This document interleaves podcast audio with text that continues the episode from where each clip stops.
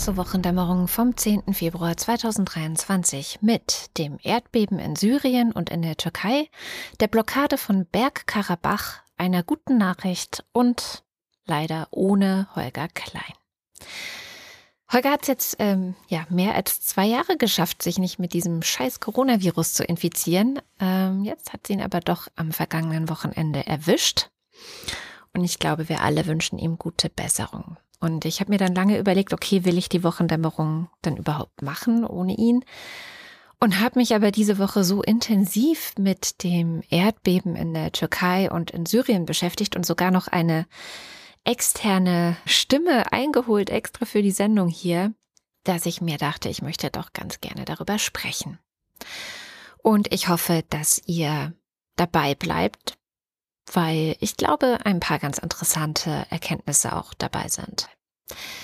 Vielleicht kennt ihr ja diesen Impuls, wenn man in den Nachrichten von sowas wie einem Erdbeben oder einem Tsunami oder irgendeine andere Naturkatastrophe hört. Ich zumindest denke dann ganz oft, okay, ja, das ist richtig scheiße, aber da kann man halt nichts machen, weil, und das ist ja so ein bisschen das Wesen von Naturkatastrophen, Sie brechen sehr unvermittelt über einen herein und bringen unfassbar viel Leid, aber außer ja, Spenden und Hilfskonvois hinzustecken, ist man eigentlich ziemlich hilflos. Und diesmal finde ich es aber so einen besonderen Fall, weil ich nicht das Gefühl habe, dass es so weit weg ist wie viele andere Naturkatastrophen. Allein weil auch ganz viele Menschen hier in Deutschland Familie und Verwandte dort verloren haben, ähm, weil wir doch eine recht große türkische und auch syrische Community hier haben. Zum Beispiel hat die Freundin meiner Tochter dort ähm, Familienmitglieder verloren aber auch die Familie einer Frau, mit der ich vor zwei Jahren zusammen ein Podcast-Projekt begonnen habe, ist betroffen und das ist Lamia Kador. Lamia Kador ist für die Grünen im Bundestag. Davor vielen vielleicht auch bekannt als Autorin und politische Bildnerin, die sich auch sehr kritisch mit ähm, dem Islam auseinandergesetzt hat die aber auch selbst Muslimin ist. Jedenfalls Lamias Familie lebt in den betroffenen Gebieten in Syrien. Sie hat da Cousins und Cousinen, die sich, so hat sie es in einem Tagesspiegel-Interview erzählt, zum Glück auch aus den Häusern retten konnten. Trotzdem gab es aber auch in ihrer Familie Todesfälle und darunter auch Kinder. Und mir war diese Woche aufgefallen, dass in den ersten Stunden oder auch am ersten Tag, am Montag, am 6. Februar, in den Nachrichten, zumindest die ich gehört und gelesen habe, von den beiden Erdbeben in der Türkei berichtet wurde und von Syrien jetzt gar nicht so viel die Rede war. Zumindest kam mir das so vor. Und ja, ich glaube, generell hatten viele Syrien erstmal gar nicht so auf dem Schirm. Und ich habe mich gefragt, ob das vielleicht auch was über unseren Blick auf diese Region aussagen könnte und das habe ich einfach auch mal Lamia gefragt. Syrien ist zwar von vielen nicht vergessen, aber doch verdrängt. Auch weil wir in den Nachrichten kaum etwas über die Situation in Syrien hören. Und gleichzeitig ist es aber so, dass sich politisch schlichtweg keine Lösung für Syrien finden lässt. Nach 13 Jahren Krieg, Millionen von Vertriebenen, Tausende von Toten und Millionen von Traumatisierten sitzt eben Diktator Assad immer noch an der Macht und kontrolliert große Gebiete Syriens. Die syrische Opposition ist zudem zerstritten und findet keinen konstruktiven Dialog miteinander.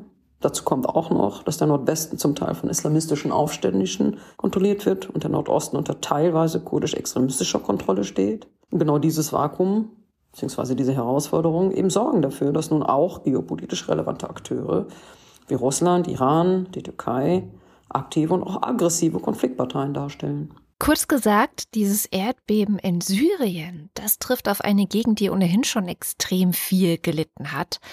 Seit 2011 ähm, gibt es dort den sogenannten Bürgerkrieg, wobei das eigentlich vor allem ein Krieg des syrischen Machthabers Bashar al-Assad gegen die eigene Bevölkerung ist und unterstützt durch Russland.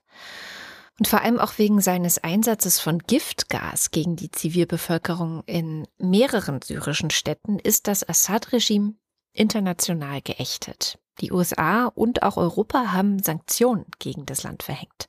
Was dazu geführt hat, dass es in den letzten Tagen auch vermehrt eine Debatte darüber gab, ob diese Sanktionen in einer Situation wie jetzt, wo eben tausende Menschen ganz dringend einfach nur Hilfe benötigen, ob die noch richtig sind oder ob sie nicht besser aufgehoben werden sollten.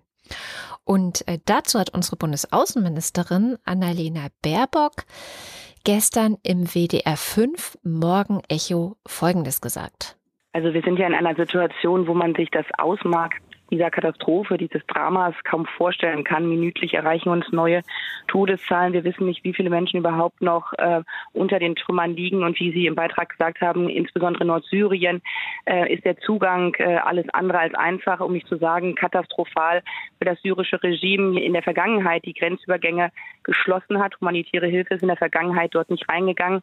Zusätzlich hat das syrische Regime genau diese Region ja immer wieder bombardiert und die Wirtschaftssanktionen, die Sie jetzt angesprochen haben, richten sich das gegen das Regime, das seit Jahren ja eine Terrorisierung ihrer eigenen Bevölkerung äh, betreibt äh, und keine humanitäre Hilfe ins Land lässt. Und äh, deswegen sind nicht jetzt die Sanktionen gegen das Regime äh, das Problem, sondern dass das Regime selber die Hilfe in der Vergangenheit nicht ins Land gelassen hat. Und wir versuchen äh, in den letzten Tagen seit dieser Katastrophe alles, damit äh, weitere Grenzübergänge geöffnet werden. Einer ist ja offen, der war auch vom Erdbeben betroffen.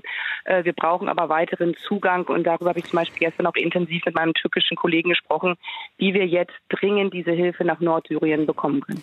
Ja, also es ist natürlich so, dass alle Hilfe nach Syrien bekommen wollen. Die Frage ist eben, wie landet diese Hilfe auch wirklich am besten bei den Menschen, die sie brauchen? Und äh, Annalena Baerbock ist ja nicht die Einzige, die Zweifel daran hat, ob Bashar al-Assad wirklich dann auch den Menschen helfen wird. Ähm, Gerade heute kam dann die Meldung, dass die USA zumindest die Sanktionen gegen Syrien eine Weile aussetzen wollen. Im Live-Blog bei Spiegel Online heißt es dazu, ich zitiere, damit die Erdbebenhilfe für das vom Bürgerkrieg zerrüttete Syrien trotz der Sanktionen gegen Machthaber Bashar al-Assad möglich ist, erlaubte das US-Finanzministerium für eine Dauer von 180 Tagen alle entsprechenden Transaktionen.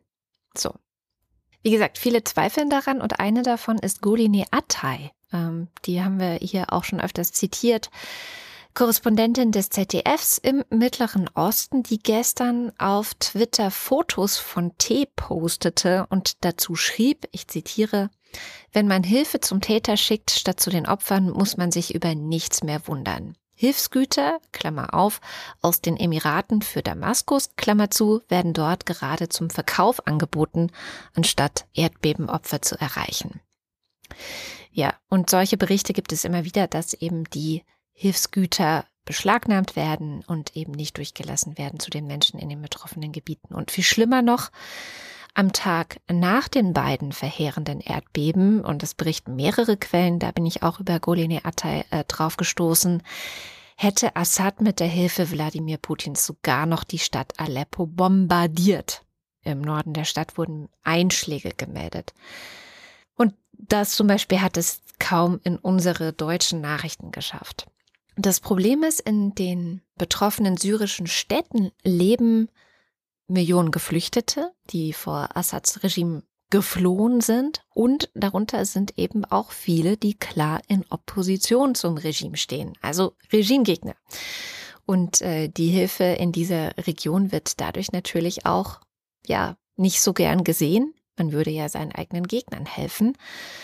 Und dann kommt noch dazu, dass auch die türkischen Truppen im Norden Syriens wieder Angriffe gestartet haben sollen, Erdbeben hin oder her. Das heißt, anstatt den Menschen dort zu helfen, wird weiter von zwei Seiten Krieg gegen sie geführt, wie auch Lamia Kado erzählt. Dieses in dieser Stärke nie erlebte Erdbeben wird als noch schlimmer als der Krieg bisher beschrieben. Die Region im Nordwesten ist seit Jahren auf Hilfen aus dem Ausland angewiesen, die über die Türkei geliefert werden. Auch dies ist eben nicht mehr möglich, da die Infrastruktur diese Hilfen nicht mehr zulässt. Im Nordosten soll es weiterhin zu Bombardierungen durch die türkische Regierung kommen, die trotz der Naturkatastrophe weiterhin stattfinden. In Aleppo hörte ich, im Norden Aleppos werden Teile der Freien Syrischen Armee von Assad-Milizen bombardiert und bekämpft. Äh, die Menschen sind natürlich mehr als desillusioniert. Denn wieder heißt es kaum Hilfen, wirtschaftlich am Ende und wieder einmal wird Zivilgesellschaft Opfer politischer Akteure. Das ist natürlich ein Zustand, der nur politisch gelöst werden kann, aber von dem offensichtlich zumindest bisher zu viele Machthaber profitieren, um genau diesen Zustand zu beenden. Ja, das ist die etwas deprimierende Situation gerade. Tatsächlich wurden tagelang gar keine Hilfsgüter oder internationale Organisationen in die Region gelassen. Das haben wir gerade von Baerbock und von Lamia Kador gehört. Erst gestern dann, am 9. Februar, drei Tage nach der Katastrophe, wurde von einem ersten Konvoi der Internationalen Organisation für Migration, kurz IOM, berichtet, die aus der Türkei ähm, Sachen gebracht hat. Insgesamt sechs Lastwagen mit Decken und Notverpflegung für circa 5000 Menschen. Und auch das Welternährungsprogramm hatte sich bereits vor dem Erdbeben schon auf den Weg gemacht, um Hilfsgüter in den Nordwesten Syriens zu liefern. 24.000 Menschen sollen da bereits versorgt worden sein. Wie viele Menschen in Syrien aber tatsächlich betroffen sind, das kann keiner so genau sagen. Auch die Todeszahlen, die man so hört, sind wahrscheinlich viel zu niedrig. Ähm, das Regime dort hat natürlich kein Interesse daran, dass die tatsächlichen Zahlen nach außen dringen. Ähm, ExpertInnen schätzen aber, dass insgesamt mehrere Millionen Menschen in dem Erdbebengebiet insgesamt, also sowohl in Syrien als auch im Süden der Türkei betroffen sind und Hilfe benötigen. Und in einem Beitrag beim ZDF vom 9. Februar gestern fragte auch der Chef der sogenannten Weißhelme in Syrien, die dort schon lange aktiv sind, weil sie eigentlich vor allem äh, Menschen aus den Bombentrümmern retten, warum eigentlich keine Rettung käme. Die Vereinten Nationen hätten den Ausnahmezustand für Nordwestsyrien ausrufen und so unbürokratisch, so unparteiisch wie möglich Hilfe an die Betroffenen liefern müssen. Einmal mehr sind die UN gescheitert. Ja, ob die UN hier wirklich gescheitert sind oder eben tatsächlich das Problem bei Syrien selbst liegt, kann ich gerade gar nicht so gut einschätzen. Ich habe wirklich versucht, möglichst viel zu der Thematik zu lesen, aber Insbesondere in Bezug auf die Lage in Syrien ist es eben alles auch ein bisschen undurchsichtig und man schiebt sich natürlich auch gerne die Schuld gegenseitig zu.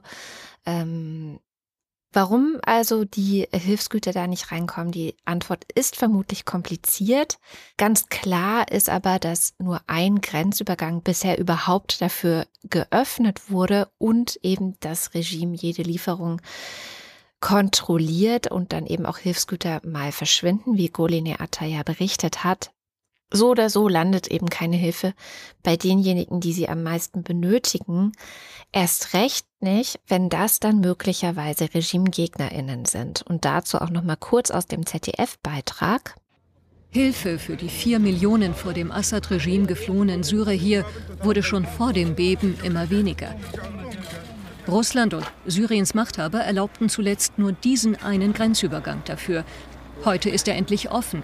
Aber in den Lkw liegen nur Decken und Hygienesets für 5000 Menschen. Kein Räumungsgerät, keine Rettungsteams. Dabei sagen selbst die UN, dass Suchen und Bergungen nur in 5% des Katastrophengebiets in Nordwestsyrien derzeit stattfinden. Und vielleicht erkennt ihr sie an der Stimme. Das ist tatsächlich auch Guline Atay. Ja, wie gesagt, eben Korrespondentin fürs ZDF.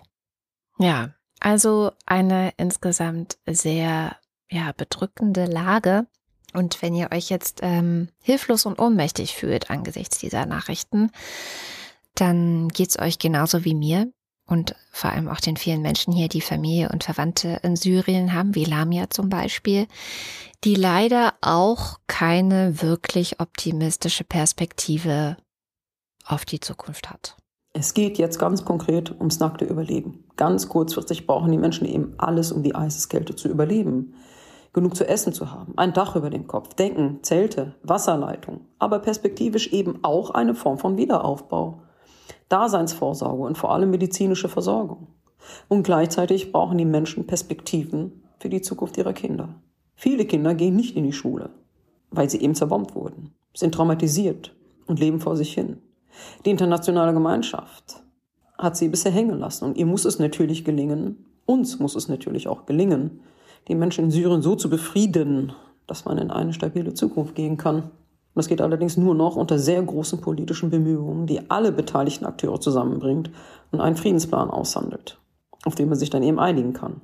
Bisher ist jeder Ansatz gescheitert und bisher muss man sagen, heute ist Tag 4 und an Tag 4 gibt es noch immer keine Hilfslieferung. Stand jetzt. Ich hoffe sehr, dass diese Hilfslieferungen endlich stattfinden werden und die syrische Grenze passieren werden. Ja, das Ganze haben wir gestern am 9. Februar aufgenommen, noch vor der Nachricht über die erste Hilfslieferung. Wichtig ist, das sagt Lamia auch im Tagesspiegel-Interview, dass wir jetzt wieder mehr nach Syrien schauen. Denn äh, ja, vor dem Erdbeben dort hat Assad gerade versucht, seine Herrschaft weiter zu stabilisieren und auch zu normalisieren. Und wir haben hier gar nicht so richtig was davon mitbekommen. Schon Anfang des Jahres hatte Ronald Meinardus auf kantara.de vor einer Normalisierung des Regimes auf Bestreben der Türkei und Russlands gewarnt was vor allem, so sagt Meinardus, Wladimir Putin in die Hände spielen würde, der seit 2011 dort ja an der Seite Assads kämpft. Der türkische Präsident Erdogan hatte aber eigentlich immer die Gegner Assads unterstützt. Also auf eine gewisse Art und Weise standen sich Türkei und Russland auf gegnerischen Seiten in Syrien gegenüber.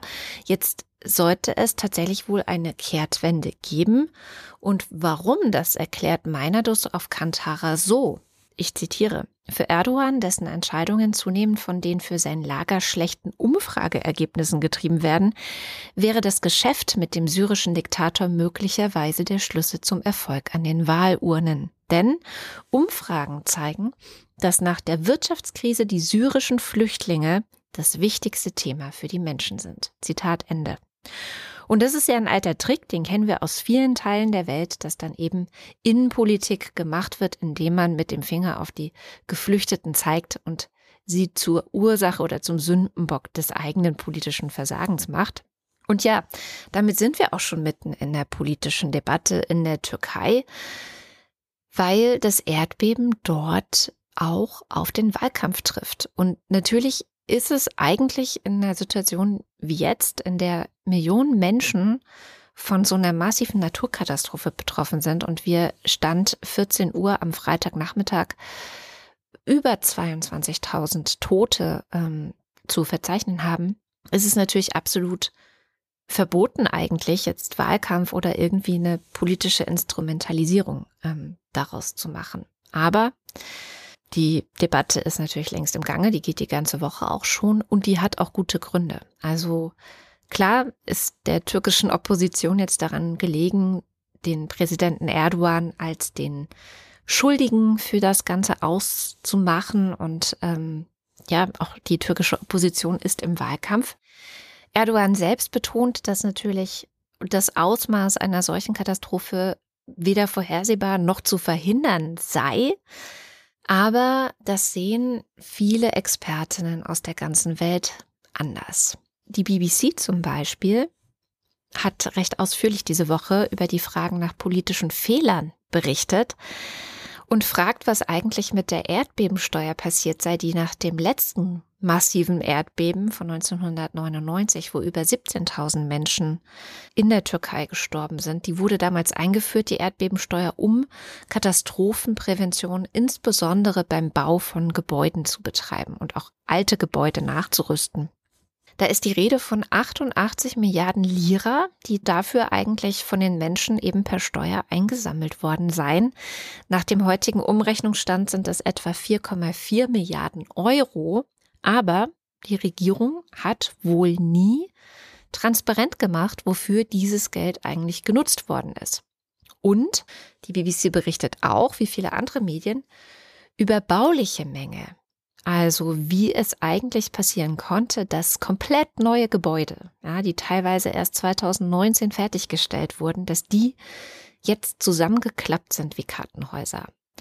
Und es stellt sich raus, zumindest habe ich das vorher nicht gewusst, wahrscheinlich viele Menschen schon, eigentlich gab es längst gesetzliche Regelungen, auch aus den äh, Erdbeben von 1999 lernend, dass Neubauten eine moderne Erdbebensicherheit aufweisen müssten.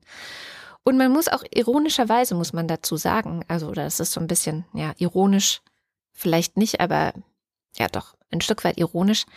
Erdogan ist äh, 2001 überhaupt erst an die Macht gekommen, weil die Vorgängerregierung durch das Erdbeben und durch die schlechte ja, Reaktion auf das Erdbeben 1999 bei der Bevölkerung so in Verruf geraten ist. Jedenfalls, die Regierung hat damals eben gesagt, okay, wir müssen die Gebäude erdbebensicher machen. Es wird auch schon lange immer wieder ein großes Erdbeben in Istanbul erwartet. Ähm, ich habe gerade die Tage wieder gelesen, dass die Frage nicht ist, ob, sondern die Frage ist einfach, wann, weil eben bestimmte Gebiete in der Türkei gleich an der Ecke von drei tektonischen großen Platten liegen. Jedenfalls sagen Expertinnen aus der ganzen Welt, dass es eigentlich die Mitte und Wege schon gibt, Gebäude heutzutage so zu bauen, dass sie auch Erdbeben überstehen würden, wie die, die am Montag eben in der Türkei passiert sind. Aber, aber das Gesetz wurde leider vor Ort ja, offenbar nicht durchgesetzt und noch viel schlimmer, die türkische Regierung selbst hat es Baufirmen ermöglicht, sich mit Geld davon freikaufen zu können. Also diese strengen Regeln nicht wirklich einhalten zu müssen. Und wenn ich das richtig gelesen habe, sind bis zu 75.000 Gebäude, die in der von den Erdbeben betroffenen Region gebaut wurden, von der Pflicht freigekauft worden, diese strengen Anforderungen zu erfüllen. 75.000 Gebäude. Und was noch viel schlimmer ist, wenige Tage vor den Erdbeben sollte das türkische Parlament darüber entscheiden, auch jüngst neu gebaute Gebäude von diesen Anforderungen freikaufen zu können. Die BBC zitierte einen Geologen, der eine solche Entscheidung durch das Parlament einfach als Straftat bezeichnete, also sozusagen eine Straftat auf höchster politischer Ebene. So. Ihr seht schon, also es ist längst ein Politikum. Und ähm, natürlich versucht Erdogan solche Berichte zu unterdrücken. Er nennt jegliche Kritik an der Politik seiner Regierung Provokationen. Und er hat auch schon Twitter für eine Weile abgeschaltet, als dort immer mehr Videos aufgetaucht sind, in denen Menschen festgehalten hatten, dass sie einfach gar keine Hilfe vom Staat bekommen haben und ähm, völlig alleine dastehen mit der kompletten Überforderung und der Aufgabe, irgendwie Menschen aus diesen Trümmern zu bergen. Ähm, Berichte, die auch die BBC aufgegriffen hat, wo zum Beispiel eine Familie dann selbst einen Bagger besorgt hat, aber von offizieller Seite dann wiederum keine Erlaubnis bekam, diesen Bagger zur Rettung ihrer Familie einsetzen zu dürfen. Naja, jedenfalls es ist eben Wahlkampf und nicht nur wurde kurzzeitig Twitter abgeschaltet, sondern ähm, laut Economist wurden von der Regierung auch schon zwei Journalisten ins Visier genommen und wird jetzt auch offiziell gegen sie ermittelt, weil sie die Reaktion der Regierung auf das Erdbeben kritisiert hatten. Ja, also es kommt jetzt für viele nicht so wahnsinnig überraschend, weil ähm, dass Medien und auch Opposition im Land systematisch unterdrückt werden und die Demokratie dort auch untergraben wird und Kritik eben versucht wird, mundtot zu machen. Das kennt man da. Ja, und super viele Menschen sind äh, eben auch misstrauisch und wissen zum Beispiel auch nicht so recht, was davon zu halten ist, dass zehn Provinzen des Landes jetzt für drei Monate im Ausnahmezustand sind, der dann kurz vor der Präsidentschaftswahl im Mai wahrscheinlich erst enden wird.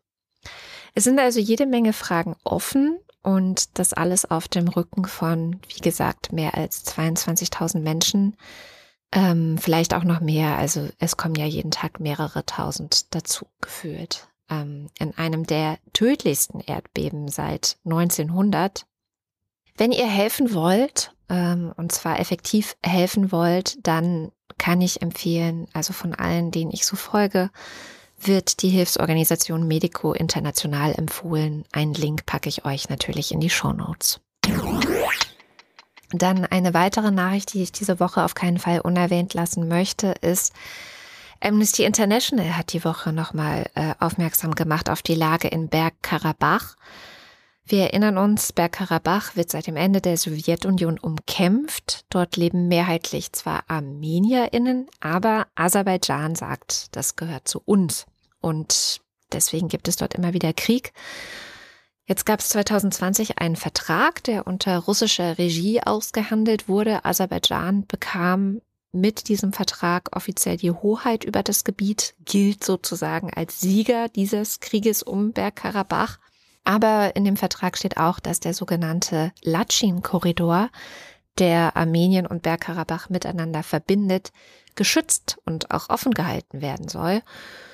Und die Schutzmacht, die sogenannte Russland, sollte das eigentlich sicherstellen. Jetzt hat die sogenannte Schutzmacht Russland seit 2022 andere Prioritäten und Probleme. Und äh, dieses Machtvakuum hat Aserbaidschan einfach ausgenutzt und im Dezember den Latschin-Korridor besetzt, nachdem es auch im September völkerrechtswidrig armenisches Staatsgebiet bombardiert hatte. Ich hatte mit Anna Arijanian darüber äh, eine Sonderfolge aufgenommen, die ich euch auch nochmal verlinke. Jedenfalls seien das angeblich aserbaidschanische UmweltschützerInnen, die ähm, auf dem Latschin-Korridor gegen den Bergbau demonstrieren würden, was kein Mensch glaubt. Ähm, also es ist einfach nur gelogen. So oder so, die Folge ist, dass Bergkarabach seit 12. Dezember sowohl von Medikamenten als auch von Nahrung und weil Aserbaidschan die gute alte russische Methode ähm, benutzt, die ähm, Russland auch gegenüber der Ukraine benutzt hat, von Gas abgetrennt ist. Also auch von Kälte und Dunkelheit betroffen. Ähm, sind schon Menschen deswegen gestorben, wie aus dem Bericht von Amnesty hervorgeht, der auf Gesprächen mit Menschen aus der Region basiert. Betroffen sind natürlich vor allem alte und behinderte Menschen, die eben Medikamente bräuchten, aber auch Früher mal gesunde junge Menschen leiden an Mangelernährung und fehlender medizinischer Versorgung. Und wir sprechen hier von 120.000 Menschen, die gerade eingeschlossen sind, darunter 30.000 Kinder. So, und nach so vielen furchtbaren Nachrichten darf natürlich die gute Nachricht diese Woche auf gar keinen Fall fehlen. Sie kommt mal wieder aus Spanien. Wir haben es oft davon, wie viel die linke Regierung dort einfach richtig macht. Und jetzt hat der Senat in Spanien einem Gesetz zugestimmt, das von der Regierung vorgelegt worden war und das vor allem ein Selbstbestimmungsgesetz ist, ähm, ganz generell aber mehr Rechte für queere Menschen bringen wird. 144 Senatorinnen haben dafür gestimmt 108 dagegen, zwei haben sich enthalten. Und wenn dann ähm, die Regierung auch noch einmal diesem vom Senat leicht geänderten äh, Gesetz auch zustimmt, also das Parlament besser gesagt, aber mit der Mehrheit der Regierung, dann werden in Zukunft Menschen in Spanien schon ab 16 Jahren ermächtigt, ihr rechtlich anerkanntes Geschlecht und ihren Vornamen selbstbestimmt zu ändern. Und für diese Änderung, zum Beispiel im Personalausweis oder allen weiteren Dokumenten, entfällt dann die Notwendigkeit, die es bisher gab, dass man eine medizinische Diagnose oder auch den Beginn einer Hormontherapie nachweisen musste. Und auch schon für Kinder, also Menschen unter zwölf Jahren, gilt, dass sie künftig in den Schulen mit ihrem gewählten Vornamen angesprochen werden müssen. Und damit nicht genug. Mit dabei in dieser ganzen äh, Gesetzesgeschichte ist ein Verbot sogenannter Konversionsbehandlungen. Das sind Behandlungen, wo queere Menschen in Anführungsstrichen geheilt werden sollen von ihrer Queerness, ob das jetzt trans ist oder ob das ein äh, Homosexualität oder was auch immer ist. Das Gesetz sieht landesweit Geldstrafen von bis zu 150.000 Euro bei Verstößen vor. Was ich alles in allem ziemlich großartig finde. Ja. Und das war es auch schon mit der etwas anderen Wochendämmerung. Heute vom 10. Februar 2023. Ich hoffe sehr, dass nächste Woche Holger wieder mit dabei ist und ähm, ihr hoffentlich auch. Die UnterstützerInnen allein vorzulesen, finde ich, glaube ich, etwas doof und auch den Limerick würde ich gern in die nächste Woche schieben, damit Holger was hat, worüber er sich freuen kann. Das heißt, ihr habt auch noch mal ein bisschen Zeit zum Thema Aufräumen eure Limericks in die Kommentare zur letzten Sendung zu schreiben, also nicht diese Woche, sondern bitte noch mal ein bisschen scrollen. Letzte Sendung auf wochendämmerung.de. Aber auf den Faktencheck wollen wir natürlich auch diese Woche nicht verzichten. Hier kommt er. Heute wieder mit Nando Hülferscheid. Hallo Nando. Ja, hallo und natürlich auch von mir gute Besserung an Holger wird er sich bestimmt freuen, falls er das hört. was hast du denn in den vergangenen zwei Stunden noch finden können, was du gerne korrigieren oder ergänzen würdest? Ja, du hast ja jetzt so ein bisschen alleine dein Referat gehalten, aber du hast das sehr gut gemacht, glaube ich, aus Sicht auf die Faktentreue. Deswegen sind es einfach äh, hauptsächlich Ergänzungen, die ich hier mitgebracht habe. Und zwar hast du ja angesprochen, dass es so ein bisschen komisch ist, dass diese Katastrophe da in der Türkei und in Syrien sich gleichzeitig so ein bisschen fern, aber auch nah anfühlt, weil man eben, selbst wenn man selber persönlich nicht betroffen ist, doch die Wahrscheinlichkeit hoch ist, dass man Leute kennt. Und ich wollte das einfach nochmal ein bisschen genauer fassen, wie viele das denn sozusagen betrifft aus einer Perspektive von Menschen, die einfach hier in Deutschland leben und halt aus der Türkei kommen oder so. Und habe ich mal geschaut, nach offizieller Statistik bilden Menschen mit türkischen Wurzeln tatsächlich die größte Gruppe unter Menschen mit Migrationshintergrund in Deutschland und die kommen auf äh, gut 2,8 Millionen. Also es ist wirklich eine Riesenzahl. Und Menschen aus Syrien beziehungsweise mit syrischen Eltern, da sind wir auch bei über, über 800.000 Menschen. Und das ist ja noch gar nicht mal die ganze Zahl von Leuten, die vielleicht über andere Verbindungen da persönlich betroffen sind. Und das äh, ist natürlich leider vielleicht auch manchmal immer so, dass einem Ereignisse mit persönlichem Bezug halt näher gehen als solche ohne. Das ist, glaube ich, einfach menschlich. Deswegen fand ich total nachvollziehbar, was du da geschildert hast. Und ähm, du hattest ja über ja, die diversen Gräuel gesprochen, auch die Assad jetzt auch aktuell durch Blockieren von Hilfstransporten der Bevölkerung, insbesondere in Nordsyrien, antut. Und ich hatte da einfach nochmal, ähm, weil das ja immer so ein riesen äh, strittiges Thema war, nur falls sich da irgendjemand fragt, ob das denn gut untersucht und belegt ist, diese, diese Giftgaseinsätze damals, gibt es UN-Untersuchungsberichte zu, ist dann jetzt in den Shownotes mit drin, wenn da jemand drauf gucken möchte, wie das genau war. Dann gehen wir auf die andere Seite der Grenze, in die Türkei, zu Erdogan. Da hattest du ja auch darauf hingewiesen, dass es natürlich sich jetzt mischt mit politischen ja, Zielen äh, der Akteure, die da irgendwie jetzt reagieren auf dieses Erdbeben und dass Erdogan äh, bzw. eine Partei ja zunehmend schlechte Umfrageergebnisse hätte und deshalb natürlich jetzt überlegen muss, wie sie vielleicht da Kapital rausschlagen oder es vielleicht schon versuchen aktuell. Da habe ich nur mal auf die Umfragen geschaut, ob das denn stimmt. Also es ist so, dass Erdogans Partei AKP in den Umfragen tatsächlich seit 2021 im Fallen war von etwa 40 auf nun knapp 30 Prozent. Die sind aber seit Ende des letzten Jahres dabei gewesen, wieder Boden gut zu machen. Jetzt kann man gespannt sein, wann jetzt überhaupt Umfragen wieder rauskommen werden, jetzt nach dem Ereignis. Das wird vielleicht auch natürlich die Arbeit der Institute, die das dort machen, im Land verzögern, völlig zu Recht. Erdogans Umfragewerte als Präsident selber, die sind in den letzten beiden Jahren zwar auch gesunken auf etwa rund 35 Prozent, ähm, aber zuletzt sind die auch wieder gestiegen, also noch vor diesem Ereignis. Das heißt, diesen, dieses ganze politische Agieren, was ja natürlich auch schon vor diesem Erdbeben angefangen hat mit, wir schieben alles auf äh, die Flüchtlinge unter anderem, wie du gesagt hast, oder wir poltern auch wieder in Richtung Griechenland, ne? Mhm. Und äh, wollen, machen da auch militärische Stimmung. Das ist natürlich leider schon die letzten Monate äh, in Gang gewesen. Mhm. Und dann habe ich nochmal nachgeschaut. Es ist ja gut belegt durch viele Studien, dass das Erdbebenrisiko in Istanbul äh, extrem groß ist. Und das natürlich äh, wäre erschreckend. Da sind ja in einem extrem kleinen Ballungsraum deutlich über 10 Millionen Menschen, die dort leben. Und äh, dann hattest du auch noch gesagt, die Türkei liegt ja alleine, was schon ungewöhnlich ist für ein Land an mehreren tektonischen Zonen. Drei hattest du gesagt. Und da habe ich einfach eine Karte verlinkt, falls jemand mal gucken möchte, okay, wo sind denn so die tektonischen Platten und so. Ähm, das betrifft uns ja in Deutschland nicht so wirklich. Wir sind ja komplett auf der äh, ja, großen europäisch-eurasischen Platte, heißt sie, glaube ich. Mhm. Und ähm, zu guten Nachrichten in Spanien möchte ich noch ergänzen, weil du ja gesagt hattest, das muss jetzt nochmal durchs Parlament. Ähm, das war auch in deiner Quelle drin, alles richtig, aber da steht halt drin, dass die auch bei der ersten Abstimmung im Parlament eine sehr deutliche Mehrheit hatten, 188 mhm. zu 150 Stimmen. Das heißt, das ist im Grunde sicher, dass das da jetzt auch durchkommt. Insofern kann ich die gute Nachricht hier nochmal stützen.